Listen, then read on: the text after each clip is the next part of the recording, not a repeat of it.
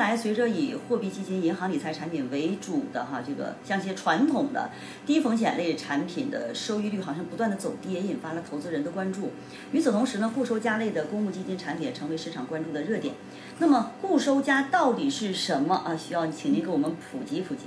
所谓的固收加，其实就是以固收投资为主，然后呢再加少量的权益类投资，这就叫做固收加产品。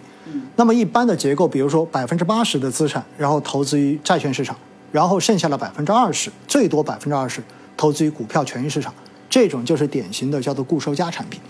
所以呢，固收加大家就可以得到一个结论。那么它的绝大多数资产投资于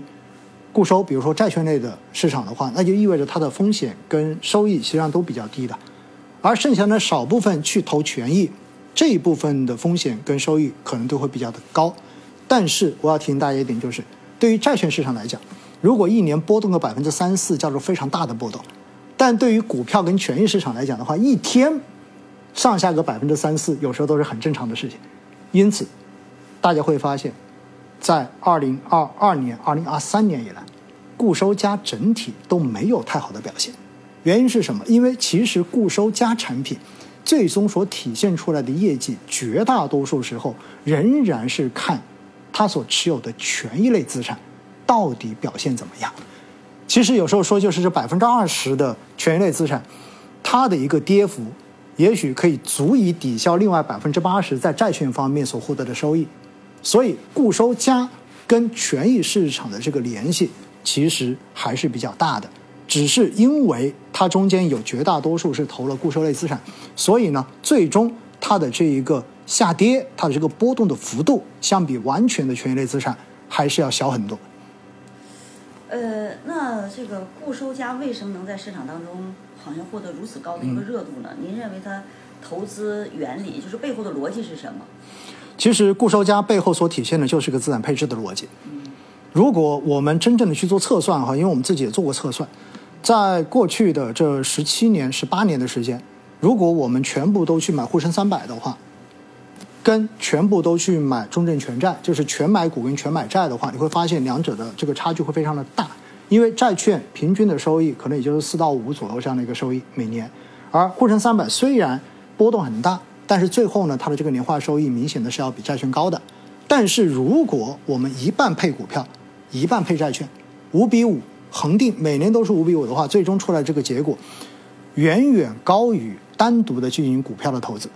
所以实际上。固收加所体现的就是标准的股债组合的一种资产配置，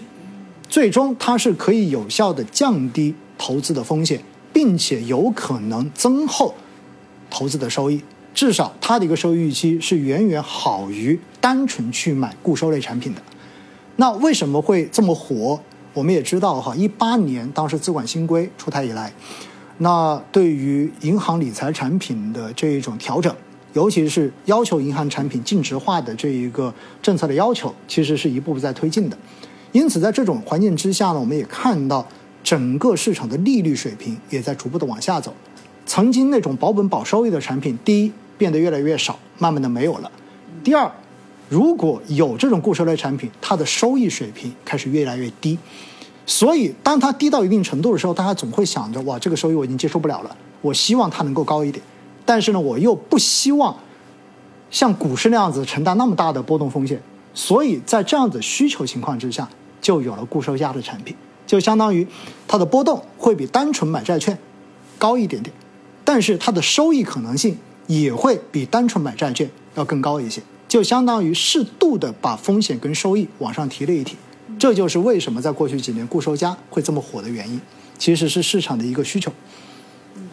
实际从投资收益的角度来看，那么固收加它的表现情况怎么样呢？刚才你也讲到了，表现情况就像我刚才所说的一样，等到市场比如说股市一直都走得不好的时候，你会发现固收加其实整体就变成固收减了，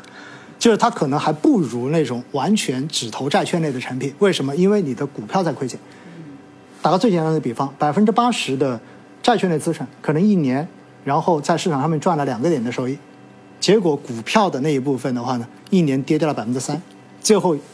两者一叠加之后，你会发现这个固收加今年跌了百分之一。但是如果你完全买